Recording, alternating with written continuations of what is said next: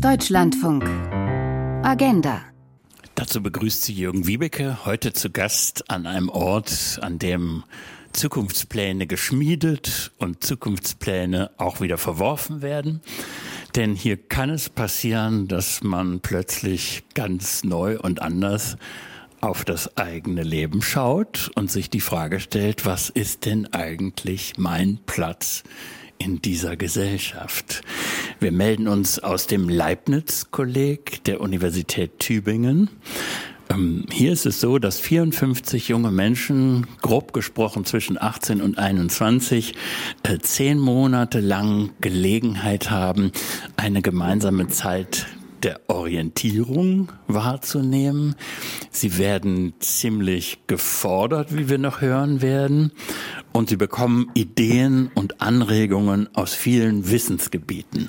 Unser Thema heute in Agenda, Nachdenken über die Zukunft. Wie wollen wir leben?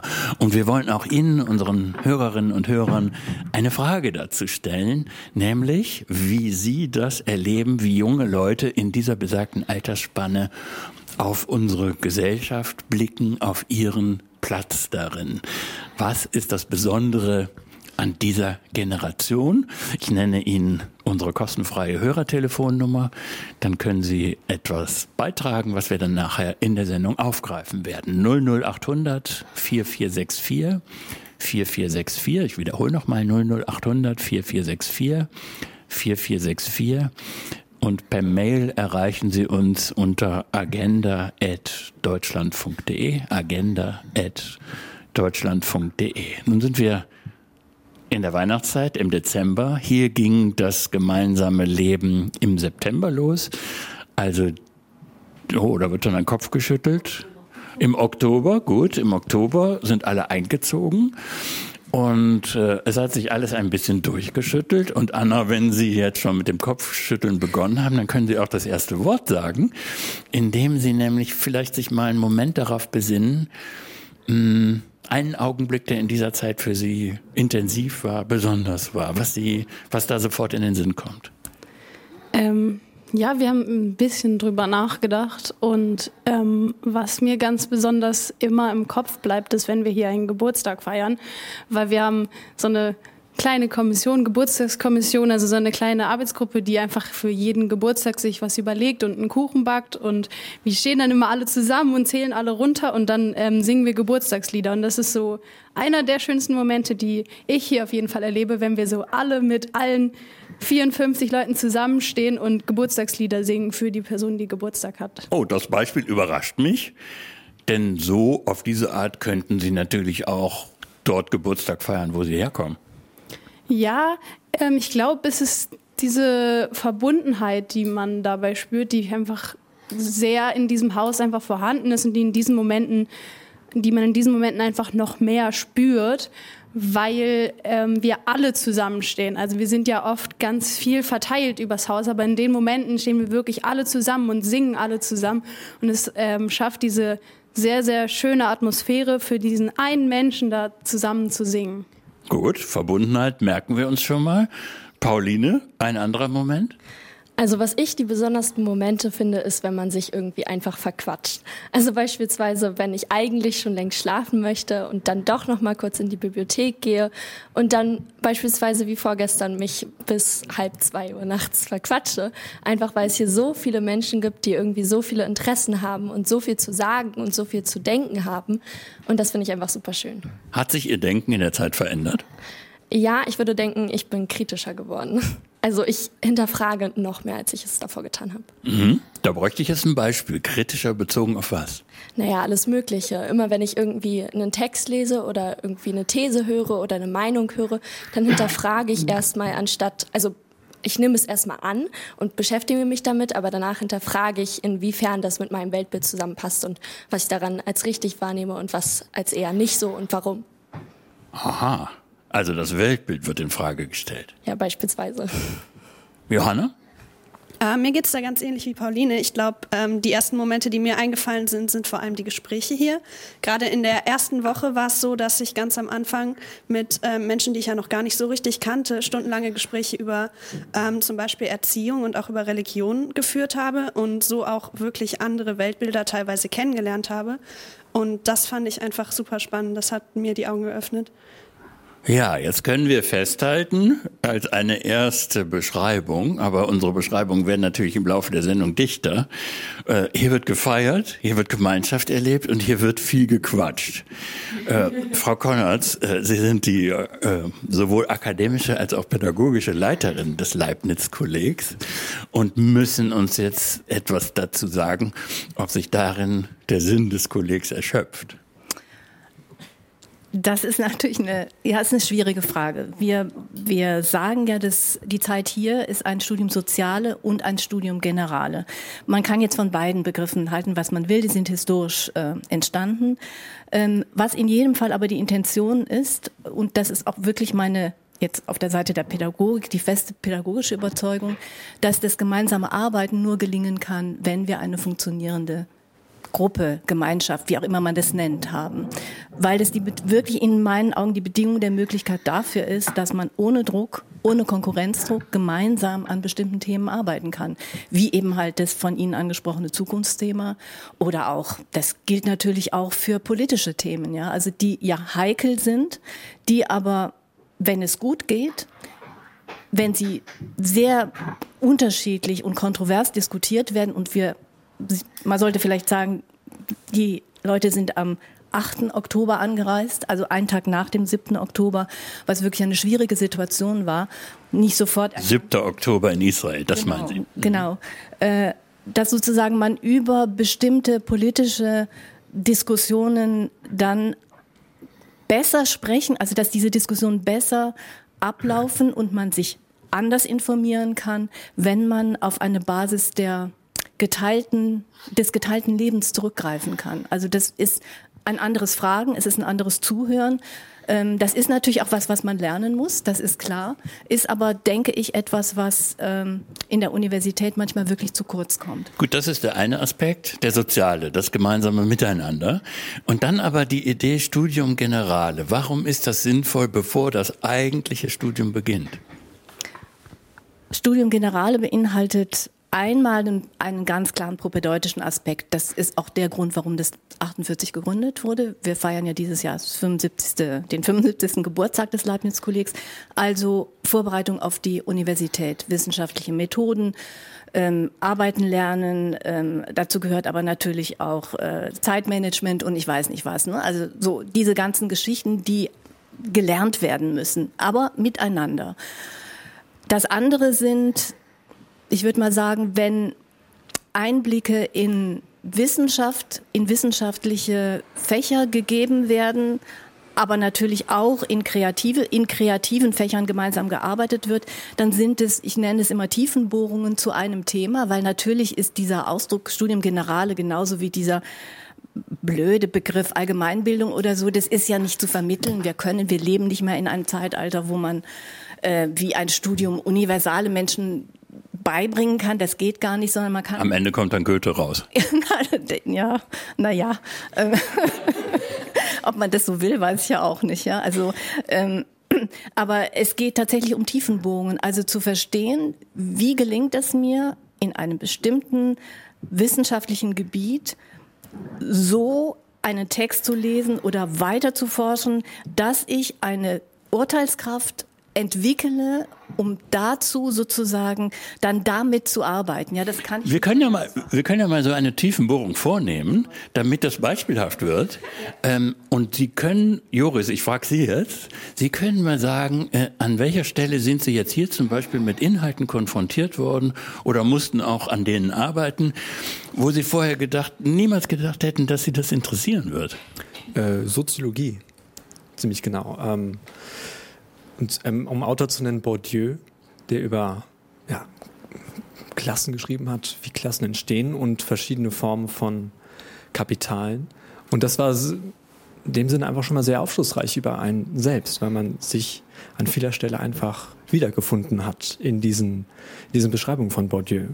Und hm, hat dann eine Reflexion angesetzt über sich selbst zum Beispiel. Was haben Sie da über sich selber gelernt? Ähm, also mir nicht so bewusst war, wie stark mein Elternhaus ähm, mich geprägt hat und mir auch Sachen ermöglicht hat, wo ich mir vielleicht vorher gesagt habe, nein, das war als mein eigener Verdienst.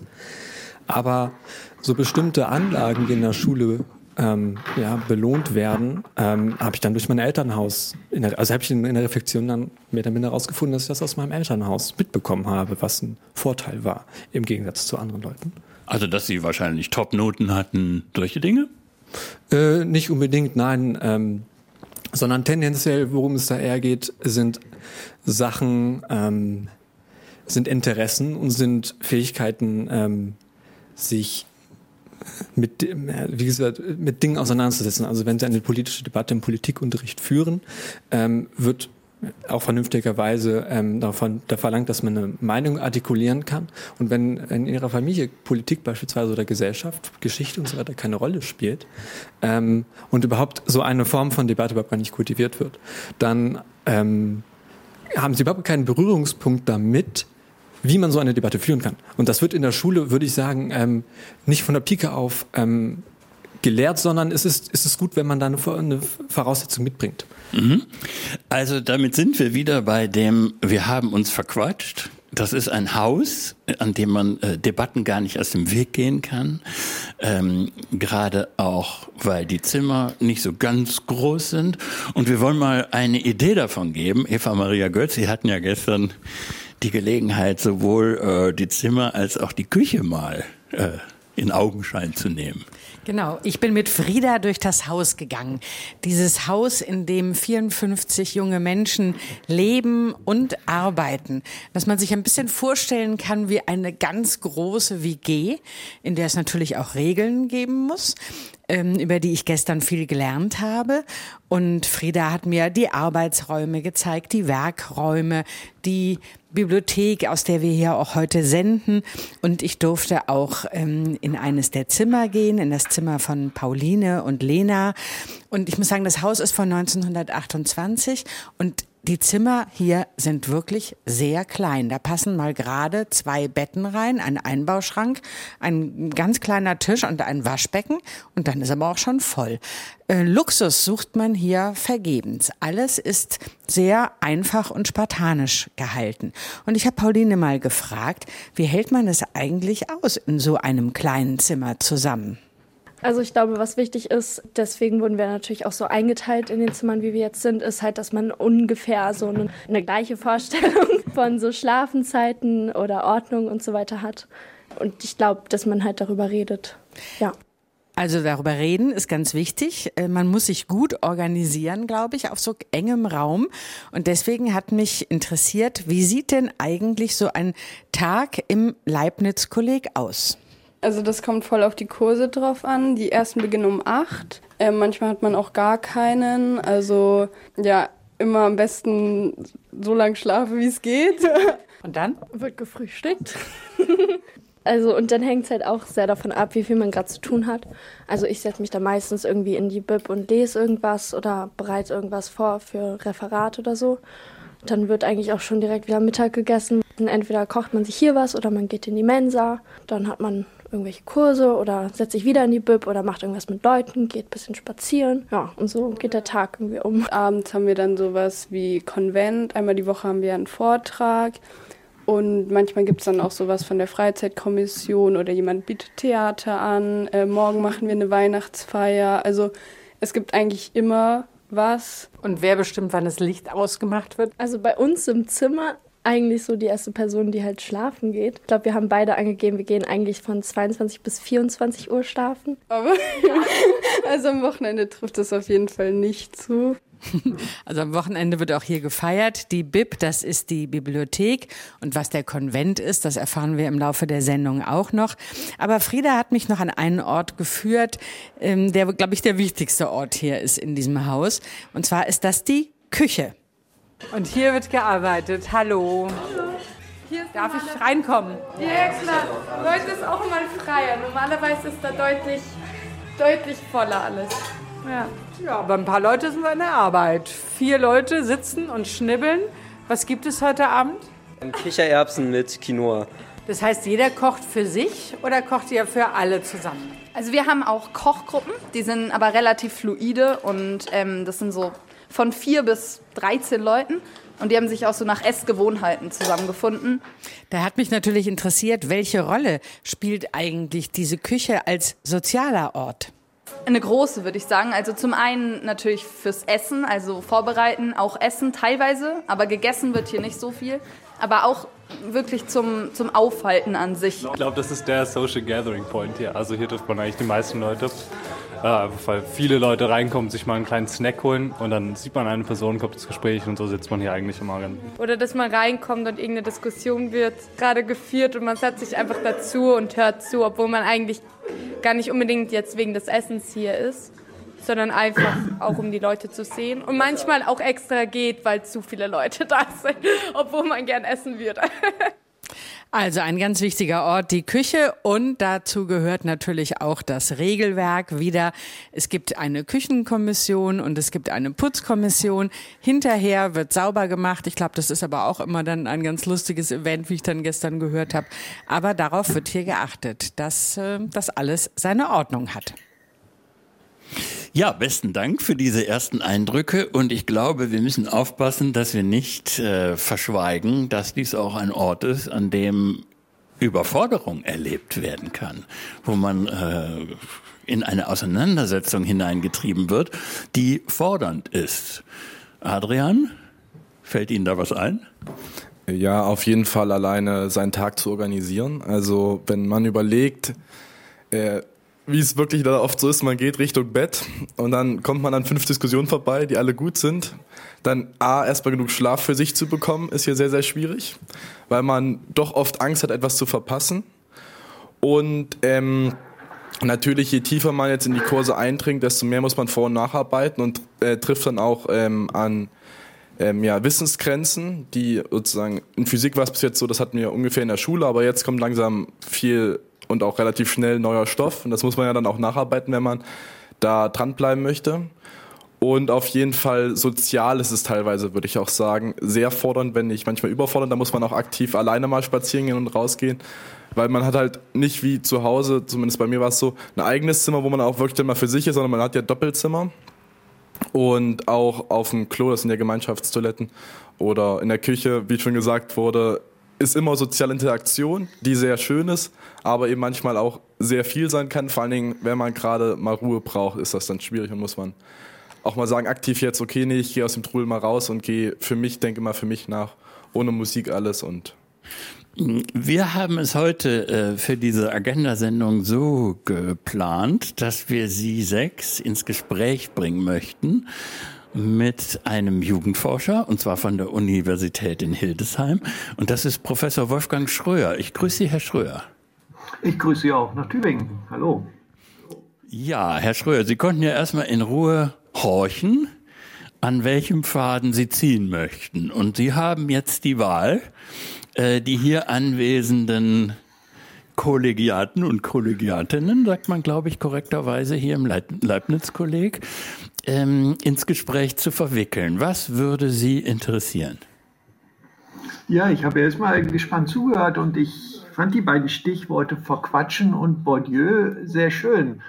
Äh, warum fand ich die schön? Das eine ist, verquatschen ist gesund. Das haben wir in unseren Studien während der Corona-Pandemie festgestellt. Junge Menschen, die keinen Ort hatten, sich zu verquatschen, ihren Hobbys nachzugehen, haben mehr über psychische Belastungen gesprochen als diejenigen, die diese Orte hatten. Und darum ist es so wichtig, dass wir dem mehr dieser Verbundenheit mehr Bedeutung beimessen, aber auch den Infrastrukturen, die dieses ermöglichen.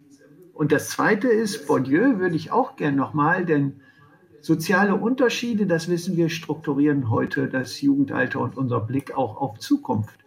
Darum ist es ja auch eine Frage der Selbstwahrnehmung, auch mit den Privilegien umzugehen, die man hat und zu sehen, in welcher Position man ist in dieser Form.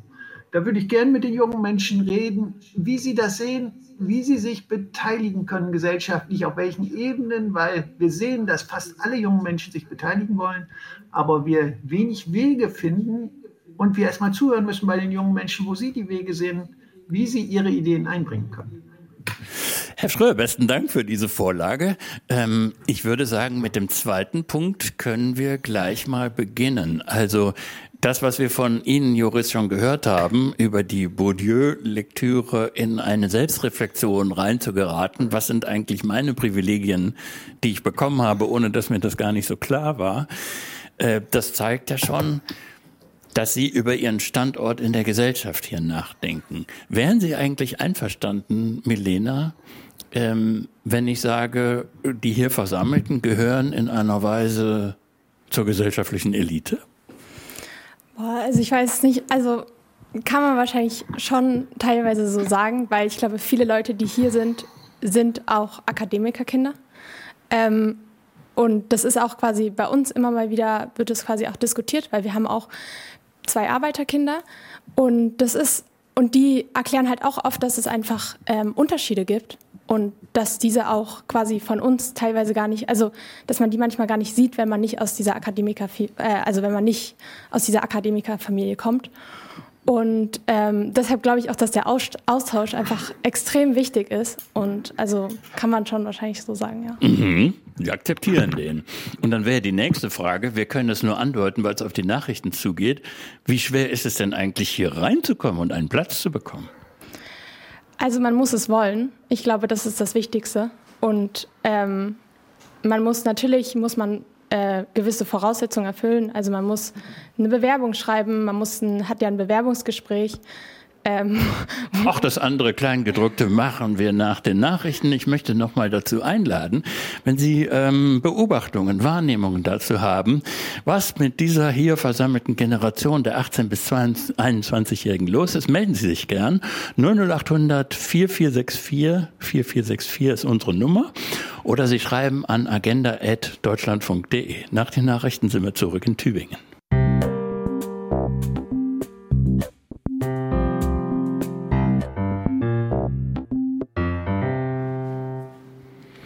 Unser Thema heute in Agenda Nachdenken über die Zukunft. Wie wollen wir leben? Es begrüßt Sie noch einmal Jürgen Wiebeke, heute zu Gast im Leibniz-Kolleg der Uni Tübingen, wo 54 junge Leute zwischen 18 und 21, äh, ja, wie soll man sagen, eine gemeinsame Zeit der Orientierung erleben. Zehn Monate lang wohnen sie zusammen, lernen Einführendes aus verschiedenen Wissenschaften, denken nach über ihre Rolle in der Gesellschaft.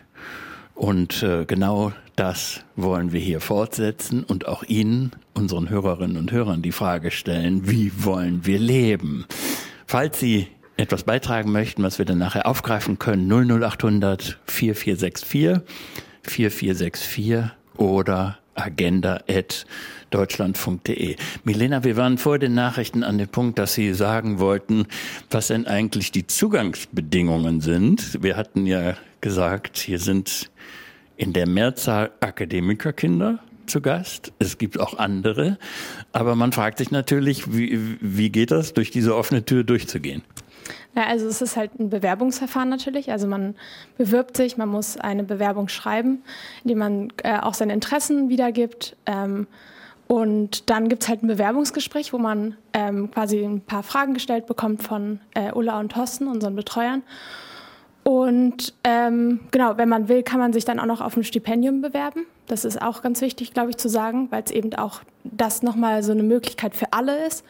Also das ist nicht so, natürlich kostet dieses Jahr was, aber es soll trotzdem für alle ermöglicht werden. Sie zahlen im Monat? Ähm, 690 Euro. Für das Wohnen und für alles drumherum, für Exkursionen? Ja, genau. Ja. Und ähm, genau, und das Bewerbungsverfahren, also so läuft das Bewerbungsverfahren eigentlich ab. Also das Wichtigste ist, glaube ich, eigentlich dieses Gespräch mit Ulla und Thorsten. Und dann irgendwann hat man noch mal mit äh, Altkeksen also mit Leuten, die dann gerade hier sind, quasi auch nochmal so eine Hausführung, wo man auch nochmal Fragen stellen kann. Ähm, genau, ja. Und das war jetzt interessant, dass Sie von Altkeksen gesprochen haben. Also das bezieht sich auf Leibniz als Namensgeber des Leibniz-Kollegs. Und es gibt ja einen gleichnamigen Kekshersteller und äh, das sollte keine Reklame sein, aber so gibt es eben Altkekse und sie sind gewisserweise äh, die Neukekse und nennen sich auch untereinander die Kekse. Hätten wir das auch geklärt. Aber wir wollen zurück zu unserem Thema. Wie wollen wir leben? Nachdenken über die Zukunft. Und Professor Wolfgang Schröer hatte gesagt, er möchte mit Ihnen nachdenken auch über politische Beteiligung. Ist das eine Frage, die zum Beispiel hier eine Rolle spielt? Gibt es da ein gemeinsames Nachdenken? Jetzt brauche ich mal eine Hand, wer möchte. Adrian. Ähm, ja, also unsere Kochgruppe, ähm, wir treffen uns, oder meistens gibt es zwei Kochen von den Vieren und dann gibt es meistens um 20 Uhr Essen und danach reden wir oft noch stundenlang auch über aktuelle politische Themen. Und da kommt eben, weil es von einem von uns Vieren ein Herzensanliegen ist, oft auch das Thema soziale Ungleichheit äh, zu sprechen und wie man das ähm, dem begegnen kann und auch verbessern kann.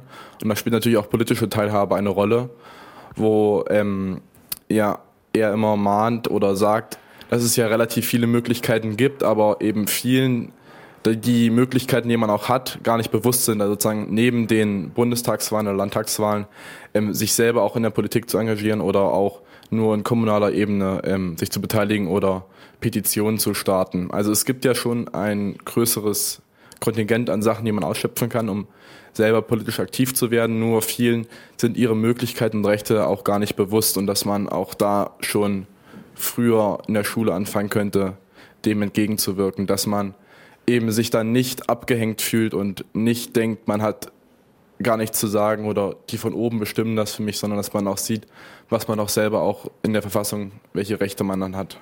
Gut, aber ich verstehe das so, äh, da musste erstmal diese Stimme das immer wieder deutlich artikulieren, äh, um die Runde in dieser Hinsicht äh, ja, zu schärfen. Ist denn die Wahrnehmung, dass man selber eher in einer ähm, Sie haben jetzt äh, abgehängten Rolle ist, dass man Verhältnisse nicht beeinflussen kann, dass äh, Politik von anderen betrieben wird, aber nicht von einem selber. Ist das das, womit Sie begonnen haben? Ist das Ihr Grundgefühl gewesen?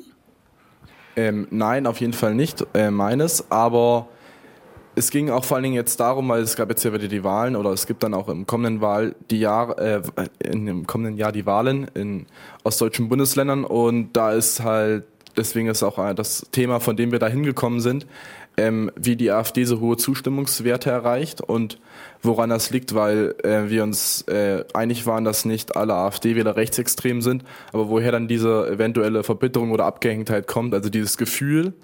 Und da haben wir eben probiert oder ja, jeder hat überlegt und dann seine Meinung gesagt, wie oder wie er denkt oder es wahrgenommen hat bei Gesprächen in seiner Heimat wo er, wenn er AfD-Wähler kannte oder Sympathisanten, wie auch immer, ähm, was er wahrgenommen hat, warum es zu dieser Entscheidung kam. Und da war ihm oft die ähm, gefühlte Machtlosigkeit oder Abgehängtheit ein Thema. Äh, Professor Schröer, ich glaube, es ist ganz gut, wenn Sie ein wenig zu diesem Thema sagen, was Ihre äh, Jugendforschung dahergibt, und dann äh, wird hier gehorcht und geantwortet. Ja, danke, das kann ich gerne machen. Uns interessiert insbesondere die äh, Lage der jungen Generation, weil wir sie ja als Minderheitenposition inzwischen in unserer Gesellschaft sehen. Und darum ist das Thema Beteiligung so wichtig. Junge Menschen sind ja heute, man könnte fast sagen, eine Randgruppe in unserer Gesellschaft. Und trotzdem sehen wir in der Jugendforschung, dass viele junge Menschen in der Breite sehr interessiert sind an Politik.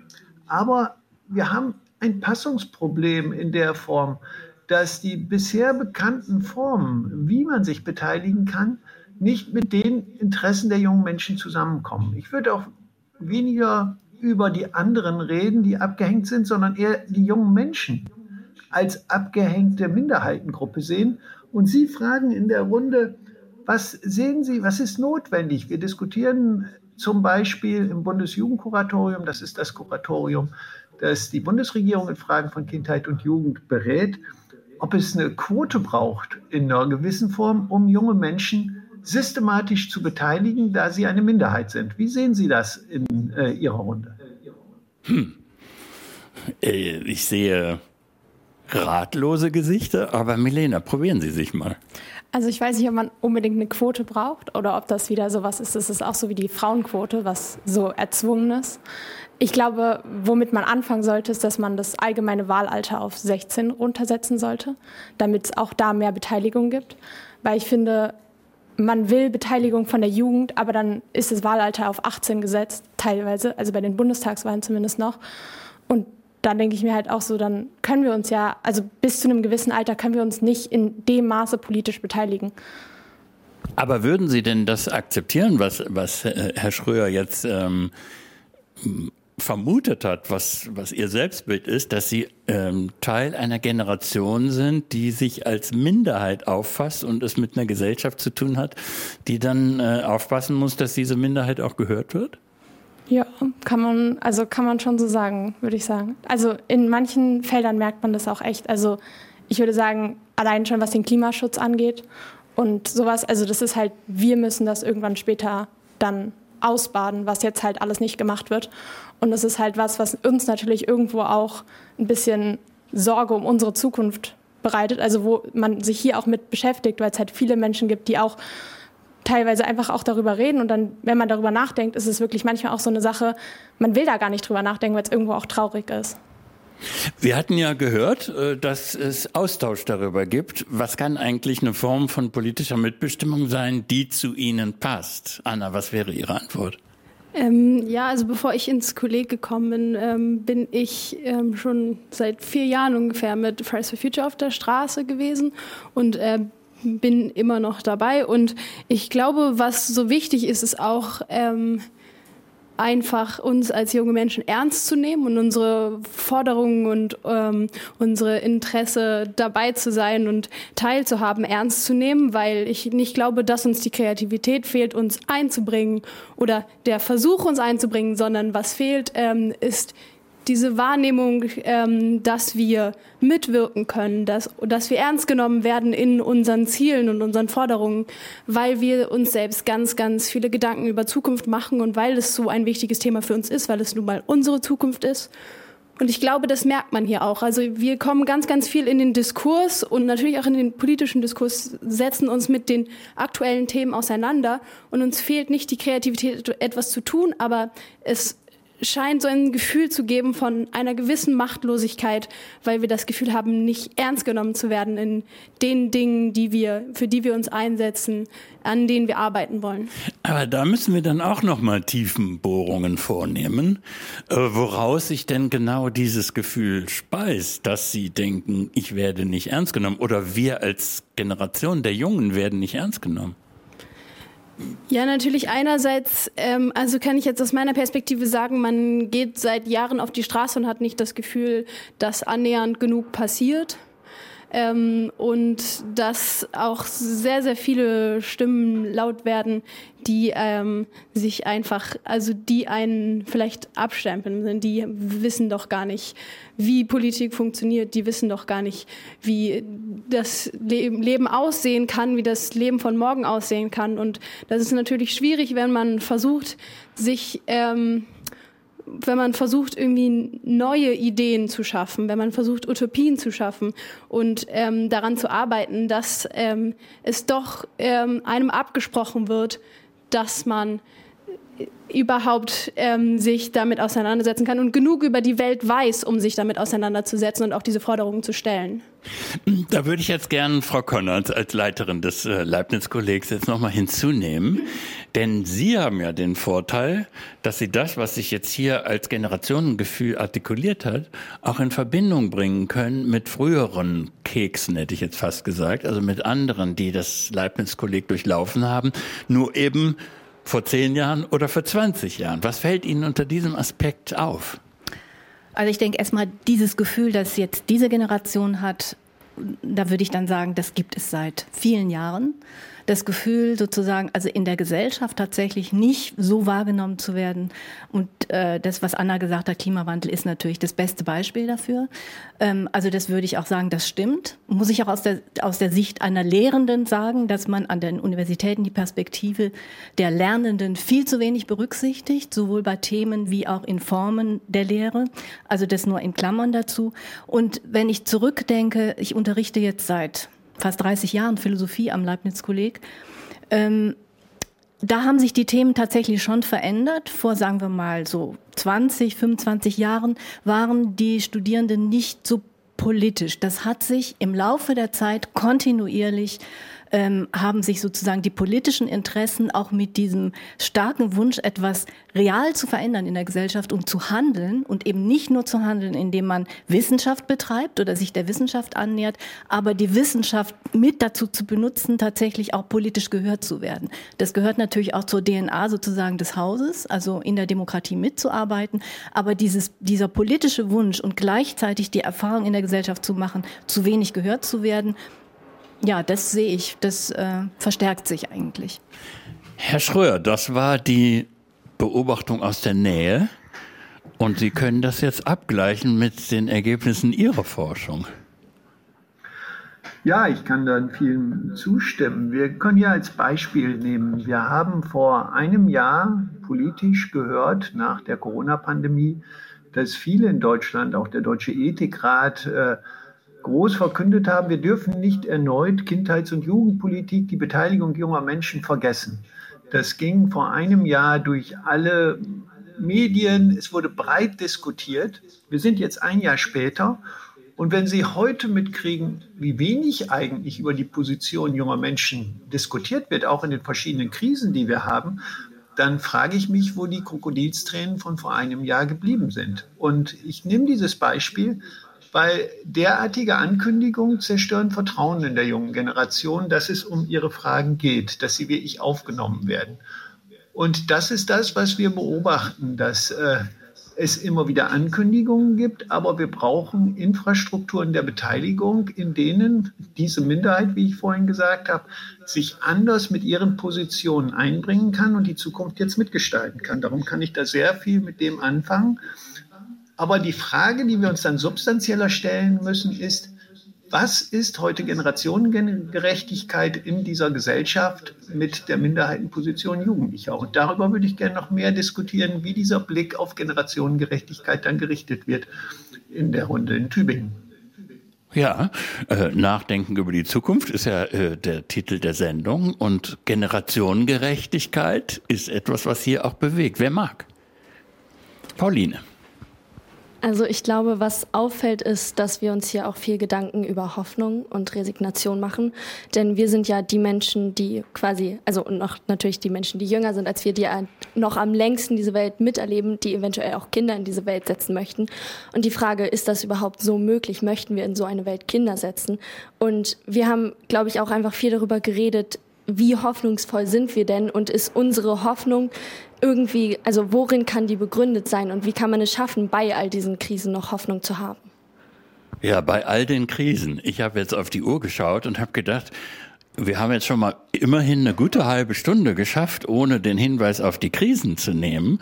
Und Krisenmodus ist gerade Wort des Jahres geworden. Und dann sagen Sie, Pauline, und mich würde die Begründung interessieren, äh, Sie wollen über Hoffnung nachdenken. Warum ist das wichtig? Naja, weil sonst könnten wir auch gleich alle sterben. Also ich denke, wenn wir jetzt nicht irgendwie gucken, wie kommen wir aus diesen Krisen wieder raus und wie schaffen wir es, irgendwie weitere Krisen präventiv zu verhindern, dann so, wozu das alles? Ich glaube, wir müssen gucken, was sind diese Krisen, wo liegt der Grund da drin oder dahinter und wie können wir auch als Menschen, die vielleicht gar nicht jetzt direkt beteiligt sind, irgendwas tun. Spielt das eine große Rolle hier im Haus, das Nachdenken über die, das, was man Krisenmodus nennt? Johanna? Doch, ich würde es schon sagen, in gewisser Weise. Also ähm, gerade auch in den Einführungswochen würde ich sagen. Wir hatten drei Wochen am Anfang, in denen wir alle gemeinsam Texte aus verschiedenen Wissenschaftsbereichen gelesen haben und auch viel über Politisches diskutiert haben. Und ähm, gerade da haben Krisen doch immer wieder eine Rolle gespielt. Und gerade da würde ich sagen, ist auch nochmal ähm, diese Realisierung gekommen, dass man wirklich selbst vielleicht auch anfangen sollte, ähm, aktiv zu werden und selbst etwas in seiner ja doch sehr privilegierten Situation ähm, also zu verändern. Da sind wir wieder bei der Frage von Herrn Schröer. Also welche Form von politischer Beteiligung, Mitbestimmung äh, ist aus Ihrer Perspektive eigentlich interessant? Wir hatten Beteiligung an Fridays for Future Demonstrationen. Wir hatten Auseinandersetzung mit der Frage, äh, was sind eigentlich die Beteiligungsformen über Wahlen hinaus? Und ähm, ja, jetzt geht's weiter mit anderen Formen, Johanna. Ähm, ich würde sagen, politische Beteiligung ist ja ähm, sehr, sehr, sehr vielseitig. Also es geht ja nicht unbedingt nur darum, sich beispielsweise ähm, in Parteien oder ähm, in den bereits genannten Sachen zu engagieren, sondern ähm, es gibt ja auch viele Formen des sozialen Engagements, die ich schon auch als Teil politischer Beteiligung sehen würde. Und da gibt es zum Beispiel hier am Leibniz-Kolleg gerade auch ähm, seit äh, längerem das Projekt, das einzelne KollegiatInnen in äh, Grundschulen oder in eine Grundschule hier gehen und den ähm, SchülerInnen, die dort ähm, etwas leistungsschwächer sind, ähm, helfen, zum Beispiel lesen zu lernen und solche Dinge. Ähm, da können wir uns einbringen und sonst lernt man hier ganz vielseitige Formen der politischen Beteiligung. Ich bin jetzt dieses Jahr bei einem Planspiel dabei, das ich mitorganisiere. Äh, Model United Nations heißt das. Ähm, also auch in der Bildung, denke ich, ist da viel zu machen. Ja, und es gibt vor allem eine Form von äh, politischer Beteiligung, die hier im Alltagsleben eingeübt wird. Und dann sind wir jetzt, Eva Maria Götz, bei dem sogenannten Konvent, den wir ja noch verstehen wollten. Ganz genau. Und bei diesem Konvent durfte ich gestern mal ein bisschen Mäuschen spielen. Da treffen sich alle 54 Kekse, um das noch aufzunehmen, im Refektorium. Das ist so der größte Arbeitsraum, den es hier gibt. Und das ist ein basisdemokratisches Instrument, in dem alles besprochen wird, was hier so das Miteinanderleben ausmacht. Gestern Abend wurde die Veranstaltung moderiert von Pauline, die wir ja schon kennengelernt haben. Und ich habe sie gefragt, was ist eigentlich der Konvent? Ja, es ist eine lange, lange Besprechung von allem, was das Zusammenleben angeht. Also Küche, Sauberkeit, wie wir das mit den Duschen regeln. Irgendwie hat einen Vorschlag für die Freizeit. Und dann wird immer abgestimmt, diskutiert. Ja, ist sehr offiziell. Wir haben sogar Protokoll. Was steht heute auf dem Plan? Blitzlicht, das haben wir immer. Da wird einfach kurz erklärt, was Neues gibt. Dann der Vortrag am Donnerstag, da wird einfach erwähnt, wer drankommt.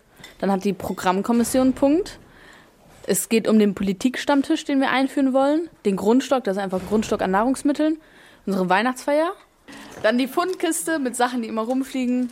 Moderation für den nächsten Konvent, äh, sonstiges. Und am Ende gibt es immer eine Runde mit Appellen. Da geht es dann eigentlich auch hauptsächlich um die Sauberkeit. Ja, die Arbeit wird getan von Kommissionen, so nennen sich Arbeitsgruppen, die für die verschiedensten Dinge zuständig sind, ähm, für die Geburtstagsorganisationen, es gibt die Küchenkommission und Sophia hat mir erzählt, es gibt auch eine Achtsamkeitskommission. Die kümmert sich einfach so um Projekte, die einfach so ein bisschen den Tag erhellen sollen oder auch einfach so ein bisschen das Miteinander schätzen. Wir haben jetzt zum Beispiel im Advent halt einen Adventskalender, wo es jeden Tag so eine Self-Care-Übung gibt, die man kurz in fünf Minuten machen kann. Also so viel auch zum Thema praktische Übungen von Hoffnung und ja, Selbstachtsamkeit. Ähm, es gibt einen Vortrag jede Woche. Meistens sind es Wissenschaftler, die hier ins Haus kommen und auch das organisieren die Kollegiaten selber. Magdalena hat mir erzählt, was diese Woche da sein wird. Morgen wird ein Künstler zu uns kommen. Thomas Kohl ist sein Name. Und der bewegt sich äh, vor allem ähm, rund ums Thema Landschaftsmalerei.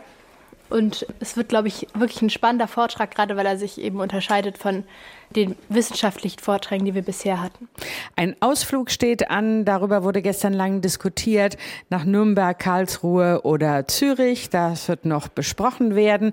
Ähm, da wurden Stimmungsbilder eingeholt. Und äh, wir haben schon gehört, es wird in Zukunft hier einen Politikstammtisch geben. Das hat mir Jeremias beschrieben. Die Idee ist, dass man einen sogenannten Politikstammtisch am Kolleg etabliert, wo monatlich zu aktuellen Themen debattiert wird. Und es geht ein bisschen darum, dass die unterschiedlichen Kollegiaten die Meinung von anderen auch irgendwie mitbekommen und man sich einfach besser kennenlernt, auch auf dieser politischen Ebene. Das kann von sehr aktuellen großen Themen wie zum Beispiel dem Nahostkonflikt sein, die irgendwie jedem präsent sind. Wir haben allerdings zum Beispiel auch über das Thema Prostitution gesprochen oder überlegen, das für den nächsten Stammtisch als Thema zu wählen. Das ist eigentlich ganz offen. Also alles, was irgendwie politisch oder gesellschaftlich relevant ist, würde damit in den Topf reinfallen. Also so geht's zu im Konvent, der jede Woche hier stattfindet. Und ähm, wir durften auch Einblick nehmen in die Verfassung des derzeitigen Kollegjahrgangs. Das gehört nämlich auch zu den Regeln des Hauses, dass jeder Jahrgang sich eine eigene Verfassung geben muss. Und mir ist da etwas aufgefallen, was erklärungsbedürftig ist in dieser Verfassung. Da gibt es nämlich, wenn über bestimmte Fragen beraten und abzustimmen ist, so wie wir es kennen, eine Zustimmung, es gibt eine Ablehnung, es gibt die Wahlenthaltung und dann gibt es aber, und das fand ich einigermaßen rätselhaft, den sogenannten starken Widerstand. Wer kann das erklären, was damit gemeint ist? Joris. Also die Idee daran ist, dass ähm, na, alle Entscheidungen oder beziehungsweise alles, was umgesetzt werden soll, im Prinzip auf Konsens bauen. Und bei gewissen Fragen, die, ähm, also Fragen bestimmter Natur, da ähm, haben uns gedacht, die sind so grundsätzlich, wenn da einer oder auch bei der anderen Kategorie fünf Personen das absolut nicht wollen, dann können wir das im Haus auch einfach nicht umsetzen. Das wäre über die hinweg regiert in gewisser Weise.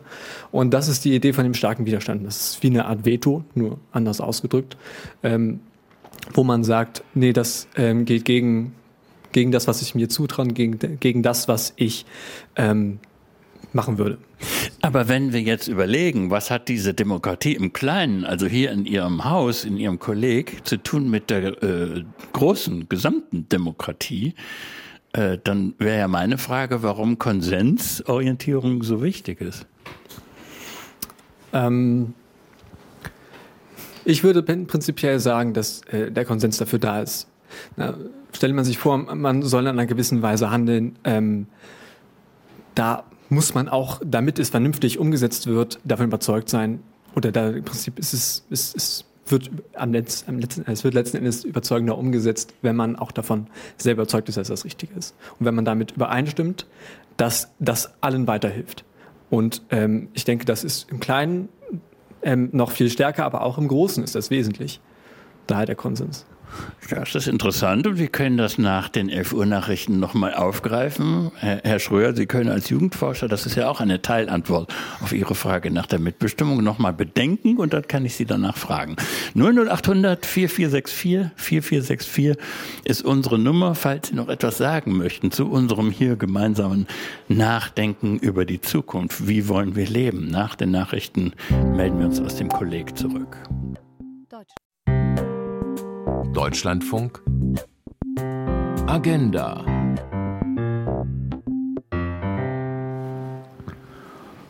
»25 Minuten bleiben uns, um jungen Leuten aus dem Leibniz-Kolleg der Uni Tübingen beim Nachdenken über die Zukunft zuzuhören.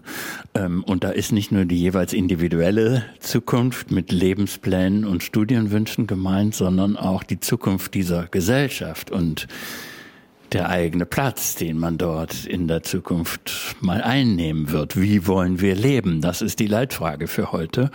Und zu dieser Schlussrunde begrüßt sie noch einmal Jürgen Wiebeke. Wir hatten über die Verfassung hier im Kolleg zuletzt gesprochen und über den Wunsch, dass man möglichst im Konsens zueinander findet und dann aber eben auch von dieser, von diesem starken Widerstand als Möglichkeit bei Abstimmungen gesprochen, dass man eben ein Veto einlegen kann. Pauline, Sie haben in der Zeit, als die Nachrichten liefen, nochmal über den Sinn des Ganzen nachgedacht.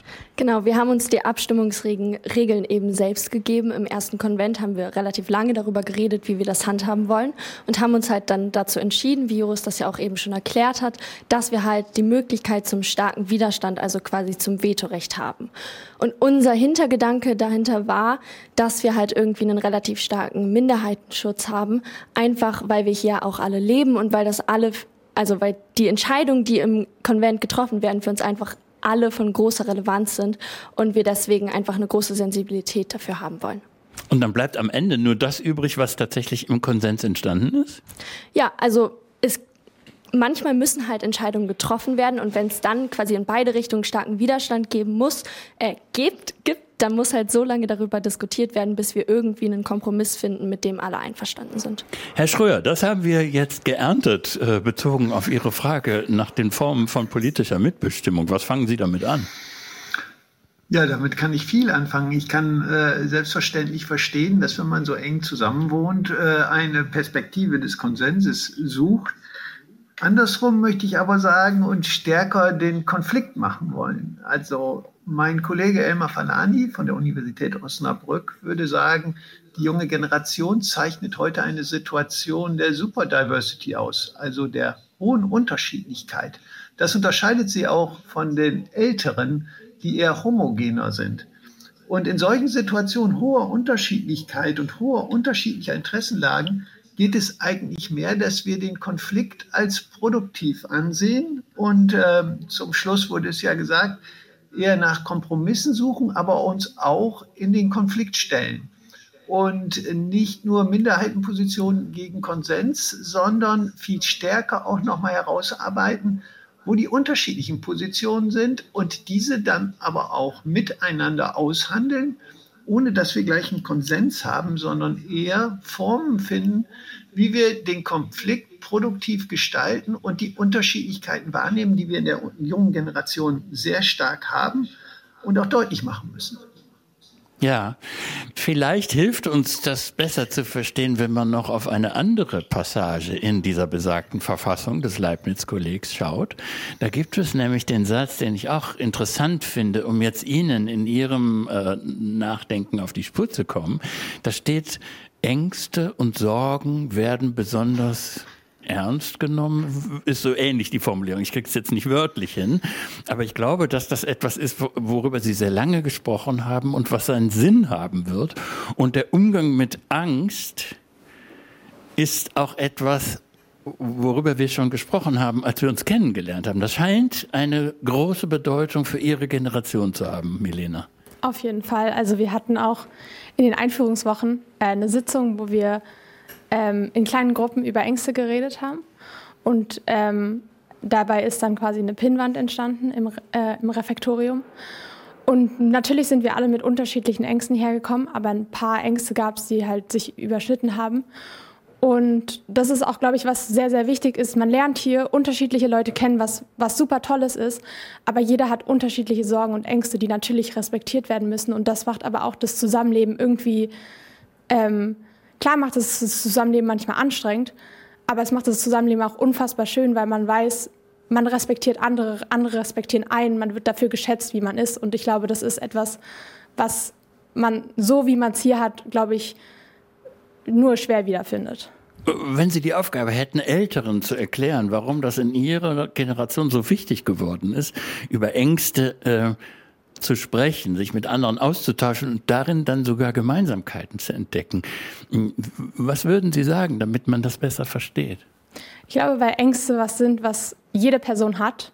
Und wenn man sie versucht zu verstecken, dann ist es nur etwas, was irgendwie ähm, das anstrengender, das Leben teilweise anstrengender macht. Natürlich ähm, ist es nicht so, dass man jetzt immer vor allem Angst haben sollte. Und ich glaube, das ist auch wichtig. Aber ich finde, desto mehr man über Ängste spricht, desto mehr merkt man auch, wie klein und unrelevant vielleicht die Angst war. Also ich weiß zum Beispiel, die halbe Pinnwand, die wir erstellt haben am Anfang des Jahres, die hat sich in Luft aufgelöst, weil die Hälfte der Ängste nicht mehr relevant sind. Und ich glaube, deshalb ist auch der Austausch so wichtig und das zu respektieren, dass es Sorgen gibt und Ängste gibt.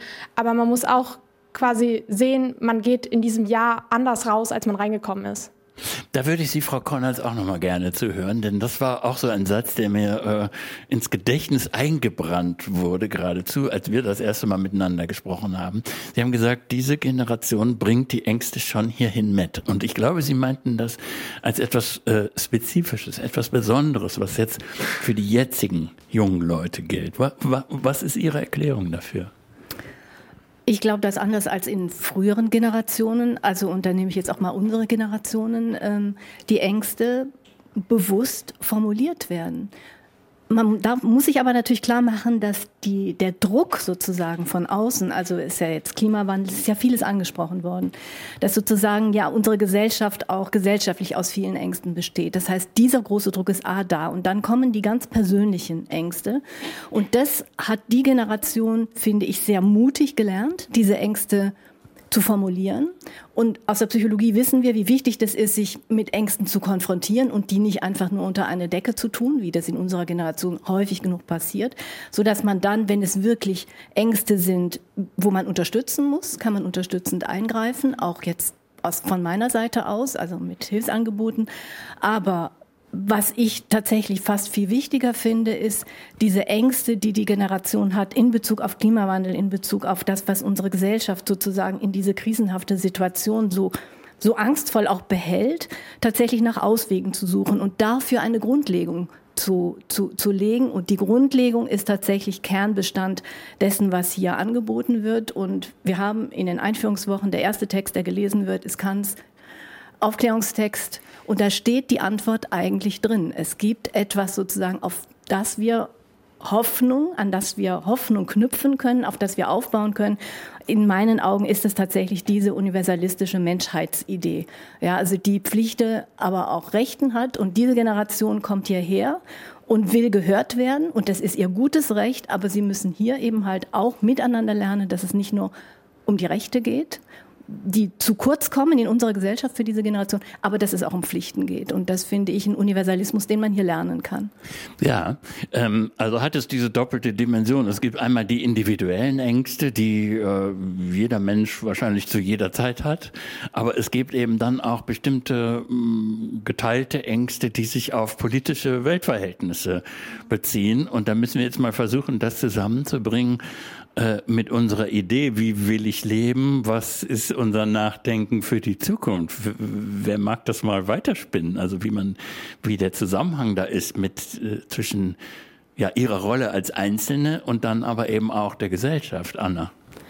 Ähm, ja, wie Ulla und äh, Milena schon gesagt haben, gibt es halt beide Arten von Ängsten. Also wir haben, kommen mit ganz persönlichen Ängsten über, was äh, mache ich mit meinem Leben und ähm, studiere ich und was studiere ich und was für einen Beruf möchte ich ausüben, aber auch natürlich mit der Angst, wie die Zukunft aussehen wird. Also wir haben im Moment einfach multiple Krisen, die einen natürlich belasten. Und ich glaube, das ähm, muss man unter einen Hut bekommen, um mit dieser Angst umgehen zu können. Also wir müssen über diese Ängste sprechen um dann darüber zu sprechen, wie Ulla gesagt hat, um Lösungen zu finden und darüber zu sprechen, wie wir damit umgehen wollen, weil es für mich gar nicht funktioniert, diese Ängste zur Seite zu schieben und einfach weiterzumachen, weil auch die Ängste, die mit den Krisen zusammenhängen, also mit gesellschaftlichen Problemen, mit der Klimakrise und so weiter, weil es einfach Ängste sind, die wir dann mit uns tragen. Und deshalb müssen wir ähm, die unter einen Hut bringen, müssen über beide sprechen, um dann eine Lösung zu finden, wie wir damit am besten umgehen können.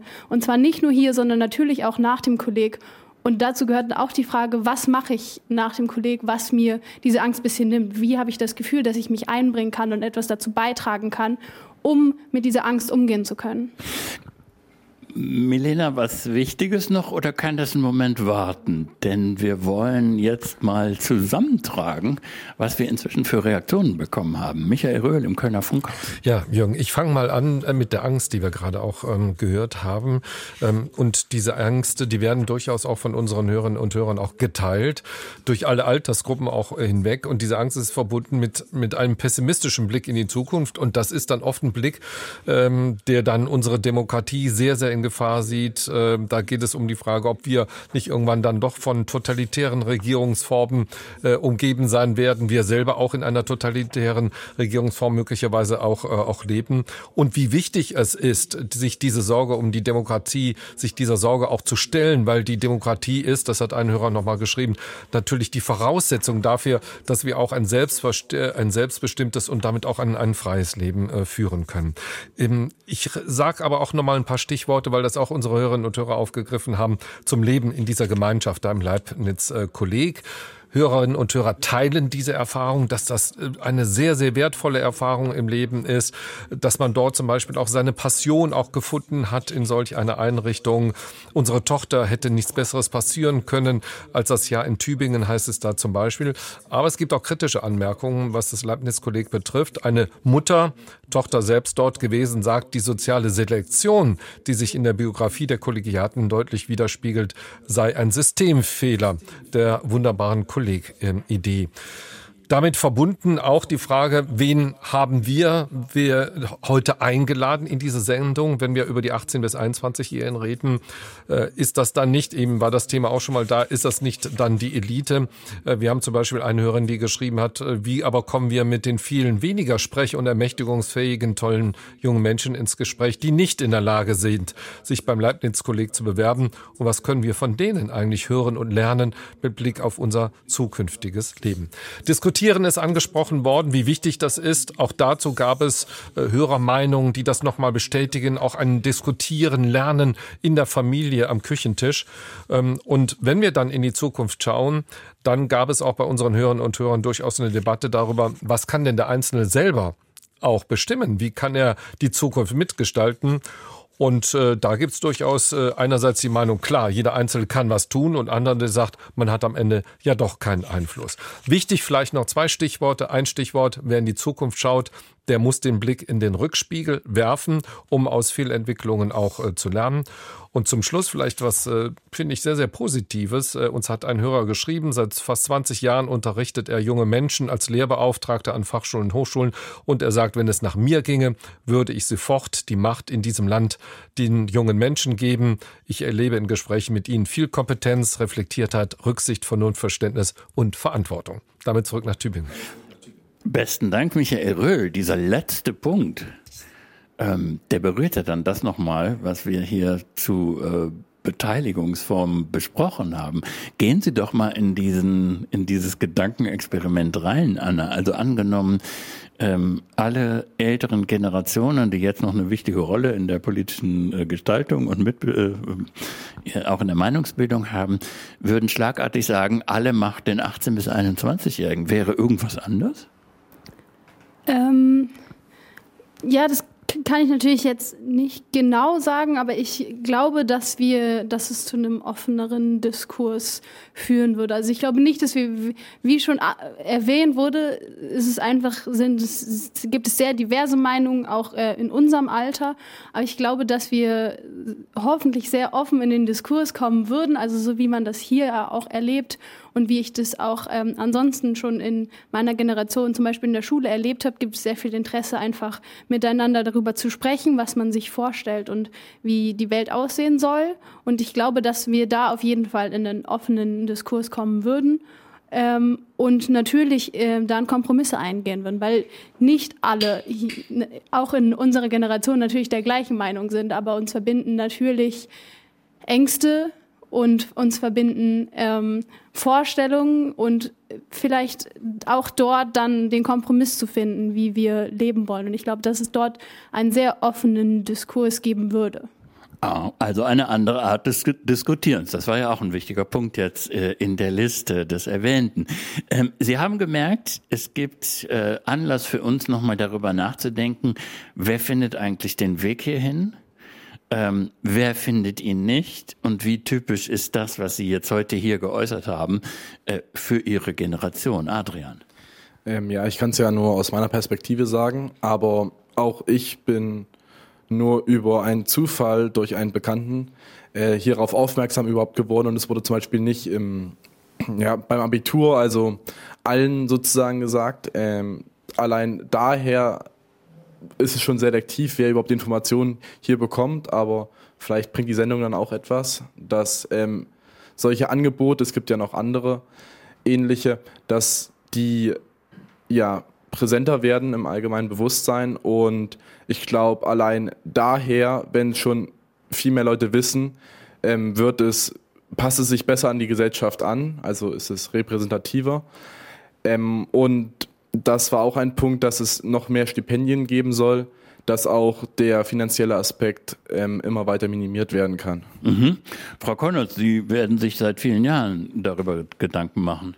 Ja, das ist ein großes Problem. Äh, das auch, was die eine Hörerin angemerkt hat, dass es eine Selektion gibt. Es gibt die Selektion natürlich nicht von unserer Seite, sondern wir versuchen das zu ändern, arbeiten mit Organisationen zusammen. Es ist auch Anliegen der Universität natürlich sozusagen, äh, nicht nur Akademikerkinder hierher zu bekommen, aber es ist super schwierig. Das eine ist der finanzielle Aspekt.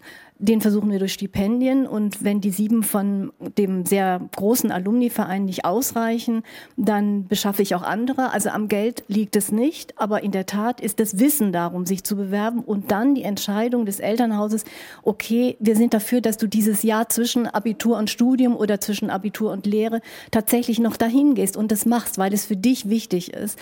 Diese, das ist halt schwierig sozusagen ähm, ja, ich weiß nicht, wie man das vermitteln kann. Wir versuchen es jetzt nochmal über die großen Alumni, also über diese große Alumni-Zahl, dass man an die Schulen geht. Aber auch da kann natürlich sofort der Einwand kommen, diese Schulen sind natürlich teilweise eben halt auch nicht die Schulen, ähm, also sind schon sehr privilegierte Schulen oft. Nicht alle. Also ich muss wirklich einschränkend sagen, nicht alle.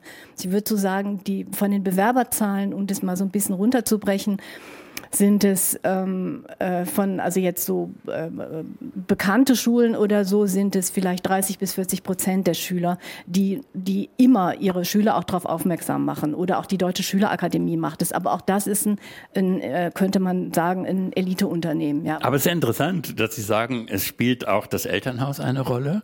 Ob es ein Jahr dazu gibt, dass man dieses Jahr ja, ich sage jetzt mal salopp dazwischen schiebt. Und das, da höre ich heraus, dass der Einwand sein könnte, dass, dass das ein verlorenes Jahr ist, weil es nicht schnell genug geht im Lebenslauf. Kennen Sie solche Debatten aus Ihren Elternhäusern, Milena? Also aus meinem Elternhaus spezifisch jetzt nicht. Ich glaube, meine Eltern habe ich eigentlich sehr dabei auch unterstützt, mal irgendwie auch einen Blick nach rechts und nach links zu werfen und sowas auch zu machen. Ähm, aber ich kenne es auf jeden Fall von Freunden, dass sie sowas nicht machen können oder nicht machen dürfen, richtig, weil das halt der Weg ist vorgesehen, dass nach der Schule direkt studiert wird und dann muss gearbeitet werden und dann, also dass man quasi das nicht macht. Und ich glaube, das ist halt bei wirklich vielen Leuten auch so, dass das Elternhaus da sehr, sehr beeinflussend wirkt. Ähm, Herr Schröer, das würde uns natürlich auch interessieren, welchen Gedanken Sie dazu haben, wie man sozialen Ausschluss auch in solchen Institutionen, das Leibniz-Kolleg ist ja nur ein Beispiel äh, für eine bestimmte Idee von Bildung, äh, wie man da soziale Durchlässigkeit besser organisieren kann. Ja, das ist ja, äh, führt uns ja praktisch an den Anfang zurück der Diskussion, wo Bourdieu aufgerufen wurde. In unserer Gesellschaft ist es äh, weitestgehend so, dass so ein Jahr vor allen Dingen in akademisch gebildeten und anderen Kreisen zugestanden wird und in anderen eben nicht in den äh, verschiedenen Habitusformen, wie Bourdieu das sagen würde. Und das ist fest etabliert. Zudem ist es so, und da kann man auch noch mal zu den Ängsten kommen.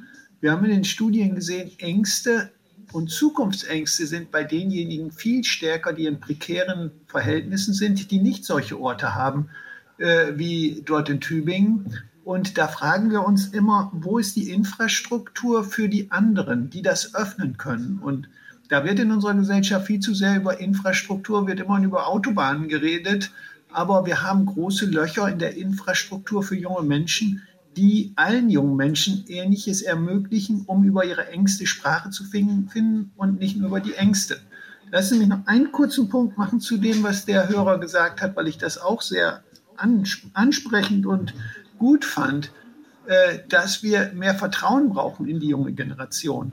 Wir sehen auch in vielen Politiken gegenüber jungen Menschen heute, dass sie sehr auf Risiko, können die jungen Menschen das, schaffen sie das.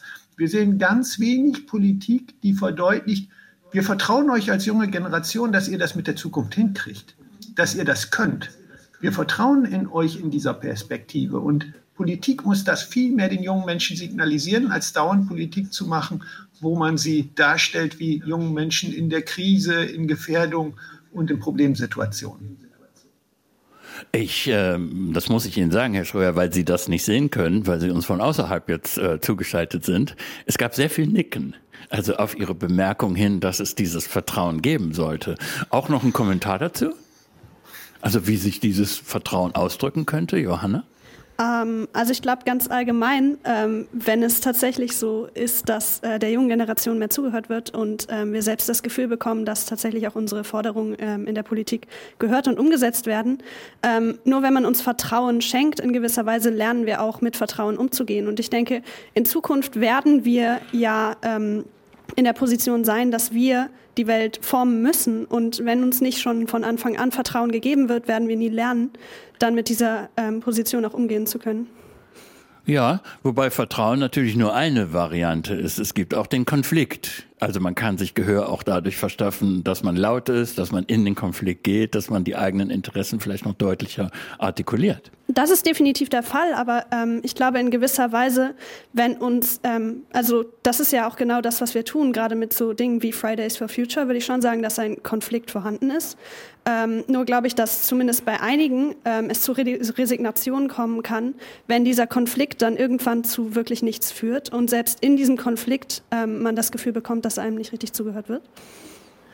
Nachdenken über die Zukunft heißt ja unsere Sendung. Die wenigen verbleibenden Minuten, die wir noch haben, äh, würde ich gern vielleicht noch für etwas Persönliches nutzen, weil das auch etwas ist, was ich für mich mitgenommen habe, als ich begonnen habe, hier die Logik des Hauses zu verstehen. Äh, Selbstreflexion spielt eine große Rolle. Manche schreiben Briefe an sich selbst oder überlegen sich, wie werde ich leben im Jahr 2035? Da werden sie Pi mal Daumen so um die 30 sein. Und vielleicht ist das ja nochmal eine Möglichkeit. Hat jemand von Ihnen äh, bereits diese Frage behandelt? Wie werde ich leben 2035? Ähm, ja, ich habe auch einen Brief an mich geschrieben und einmal, wo es so im Zeitraum ein bis fünf Jahre ist und dann nochmal 2035, also etwas weiter weg. Das ist natürlich dann auch nicht ganz so genau ausgearbeitet worden. Aber was ich auf jeden Fall gemerkt habe, ich habe den Brief leider nicht direkt am Anfang des Leibniz-Kollegs geschrieben. Es hätte mich noch mehr gefreut, sondern erst einen Monat später, als ich hier war. Und wenn ich das vergleiche mit meinen Gedankengängen vorher, hat sich da doch schon relativ viel gewandelt, auch deutlich mehr weg von der persönlichen, individuellen Ebene auf eine gemeinschaftliche Ebene. Also zum Beispiel über Flugreisen oder so weiter denkt man viel mehr jetzt nach, nicht nur das, was man individuell erleben könnte, sondern aber auch, was es halt dann für die Gesellschaft oder für die Weltgemeinschaft als Folge hat, auch klimatechnisch gesehen.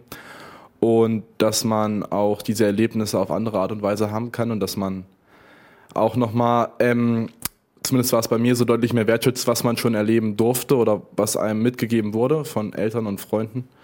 Ähm, und dann, dass man auch probieren möchte, so eine Person zu sein für andere Leute, dass andere Leute sagen, durch diese Person ähm, bin ich da und da weitergekommen und war eine Inspirationsquelle auch für mich. So würden Sie gern irgendwann im Jahr 2035 von anderen gesehen werden.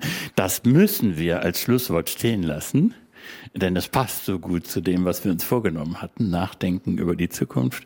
Agenda zu Gast im Leibniz-Kolleg der Uni Tübingen. Und Jürgen Wiebeke verabschiedet sich und dankt, dass wir hier sein durften.